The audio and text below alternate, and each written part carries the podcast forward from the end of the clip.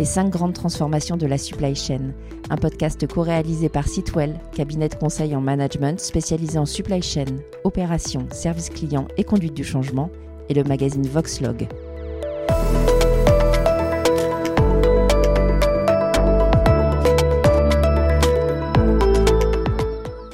La crise sanitaire a structurellement modifié le comportement consommateur.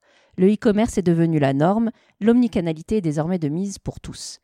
Comment s'adapter à ces nouveaux modes de comportement tout en relevant les défis économiques, commerciaux et environnementaux auxquels font face les entreprises C'est ce que nous allons évoquer dans ce premier épisode avec Bertrand Defoy, directeur logistique de Shiseido. Bertrand, bonjour. Bonjour Lorraine. Alors, est-ce que vous pouvez nous expliquer un peu en préambule de quelle façon était organisée la logistique de Shiseido avant la crise? Quelle est-elle aujourd'hui et quels ont été les bouleversements induits justement par euh, la Covid-19 alors, Shiseido a déployé euh, une logistique mondiale euh, à travers des entrepôts régionaux. Et ces entrepôts, ils ont vocation à être omnicanaux, à savoir servir le B2B, servir aussi euh, les autres régions et enfin développer tout ce qui est le e-commerce. Au niveau de la région IMIA, on a pris la décision de travailler avec des partenaires externes, des partenaires au niveau logistique et transport pour assurer ce service. Alors, il faut savoir que dans notre domaine, le, D2C, euh, ça représente moins de 5% de notre activité. Donc pour ça, on a adopté une stratégie logistique qui est triple. La première, c'est effectivement de s'appuyer sur des intégrateurs, puisqu'ils ont l'expertise et la connaissance. La deuxième, c'est adapter le plus possible les méthodologies que l'on a pour le B2B. Et la dernière, c'est essayer de dupliquer des solutions qui ont été éprouvées par euh, la concurrence ou la distribution. Quand on parle effectivement de la crise, on a découvert avec la Covid-19 trois éléments. Le premier, c'est la privation, et qui a fait qu'on a eu une bascule en quelques jours hein, du monde classique de la distribution à uniquement euh, l'offre e-commerce. Donc il a fallu vite s'adapter. La deuxième, c'est l'achat d'impulsion. Clairement, l'achat d'impulsion en magasin a disparu et il n'est jamais revenu, euh, on le voit hein, avec toute la jeune génération, qui à plus de 40% consomme avec ou par le e-commerce. Et le dernier point, c'est la réorientation de cette consommation. Dans le milieu de la cosmétique, on a vu effectivement une bascule de l'achat du maquillage vers un achat plus orienté soins. Donc pour Shiseido, c'est une prise de conscience et euh, il fallait absolument accélérer cette mutation euh, vers le e-com pour être euh, prêt par rapport à cette mutation qui ne fait que s'accélérer après euh, la période Covid.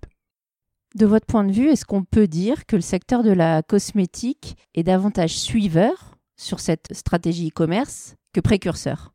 Alors pour moi, il est suiveur. Il est suiveur pour deux motifs. Le premier, comme je vous le disais, on, était dans une logique de dire que c'est un achat d'impulsion, donc on le voyait très euh, tourné euh, vente en magasin. Là, il y a un grand changement. Et deuxièmement, il y a euh, le positionnement face à la distribution, où on ne savait pas où se positionner. En clair, le e-com a, accéléré euh, vraiment sur quatre notions. C'est acheter quand, n'importe où, n'importe quand, et les obtenir très rapidement. Le deuxième, c'est la notion de profusion des produits. Le troisième, c'est une facilité de comparaison des prix. Et le quatrième, c'est la possibilité de personnaliser, de ne plus être consommateur lambda. Et ça, il a fallu que nous, on s'adapte et qu'on regarde un peu ce que les autres ont fait. Donc face à ça, ben, vous avez eu un positionnement des fabricants qui a été difficile à trouver. Vous avez en phase 2 des pure players, très orientés prix, agressifs. Notion des distributeurs avec la capacité à offrir je dire, un choix et, euh, et notamment euh, d'être multimarque. Et donc, il restait pour nous à définir euh, notre créneau. Et nous, on est parti effectivement sur ce lien avec la consommatrice pour la faire rentrer dans notre univers et essayer de lui apporter une réponse la plus personnalisée possible. Alors ça, concrètement, ces grands challenges, comment est-ce qu'ils se traduisent euh, dans votre organisation? Alors dans notre organisation, ils se traduisent euh, par trois réponses, j'ai envie de dire. C'est un, la marque en soi, c'est comment offrir des produits novateurs, euh, que ce soit Shiseido ou les marques Drunk Elephant ou Nars encore. C'est aussi proposer des solutions, j'ai envie de dire e-commerce, qui répondent aux attentes des clients. Et le troisième, c'est aussi travailler à avoir zéro défaut. Hein. c'est vraiment travailler des solutions logistiques ou de collaboration euh, étroite avec nos partenaires pour apporter le service à la cliente ou au client face à la concurrence qui est de plus en plus euh, challengeante sur ce point de vue.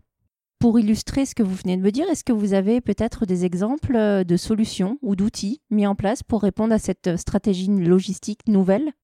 On essaye euh, le plus possible de développer des solutions à la fin de, de la préparation pour rendre le, le B2C différent du B2B. Donc ça passe par des cartons différents avec des signatures ou euh, conditionnements spécifiques pour bien mettre en avant le lien avec les clients. On essaye par exemple d'avoir euh, un carton adapté pour euh, le e-commerce qui réponde à cette notion d'avoir un petit paquet qui puisse être mis dans les boîtes aux lettres. On a aussi proposé des produits, des cadeaux qui soient adaptés à la demande de la cliente ou du client on a aussi euh, des logiques d'essayer de personnaliser à l'intérieur du carton pour euh, rendre cette euh, livraison comme une petite surprise pour le, consommateur ou la consommatrice. Alors, vous parlez conditionnement, ça me fait penser forcément à la notion de durabilité, hein, qui est de plus en plus prégnante dans tout ce qui est logistique, e-commerce et logistique e-commerce. Comment est-ce que vous intégrez cette dimension de durabilité aux enjeux existants en matière d'omnicanalité de e-commerce Est-ce que finalement, ça devient pour vous aussi un défi majeur pour demain? Tout à fait. Réellement, c'est un levier qui pour moi va s'accélérer. On a commencé le e-commerce avec la notion de rapidité qui est désormais un, un minimum requis. Et euh, la notion de durabilité est pour moi ce qui va nous permettre de nous démarquer. La société euh, Shiseido euh, en a fait un de ses enjeux prioritaires. Et euh, pour ma part, le terrain de jeu est, très vaste. En logistique, j'ai l'habitude de dire qu'on fait de l'éconologie, donc ce qui est écologique et économique. Les Anglais le diraient plutôt euh, less is better. Pour nous, il faut réduire, simplifier pour répondre à cette notion de durabilité. Alors quand je dis ça, ben, ça passe par trois éléments. Un, l'emballage pour expédier, c'est comment faire avec moins de matière, plus léger et avec des matériaux euh, recyclés ou recyclables. La deuxième, c'est comment optimiser le transport. Donc il y a plein de schémas euh, différents. Hein. Il y a la notion d'expédier euh, avec euh, des notions écologiques, plus verts. Il y a la notion aussi comment consolider au maximum jusqu'au dernier moment la livraison pour optimiser nos camions. Et puis il y a aussi développer le click and collect. Et le dernier aspect, pour moi, c'est comment réemployer, à l'image des emballages carton, comment réemployer tous les emballages pour avoir une notion euh, circulaire. Mais tout ça, pour moi, tous ces défis écologiques ou de sustainability, comme on dit en anglais, on doit absolument y associer les consommateurs. Il faut vraiment leur montrer que cela fait partie intégrante de nos évolutions à venir et que ben, Shiseido se veut être euh, parmi les leaders sur ce point. Donc en plus de la réorganisation logistique, on a cette partie sensibilisation aussi. Ça, c'est aussi un objectif que vous êtes fixé. Totalement. Ok, et eh ben on suivra ça de très près. Merci beaucoup Bertrand pour ces explications. Merci Lorraine. À bientôt pour le prochain épisode. Au revoir.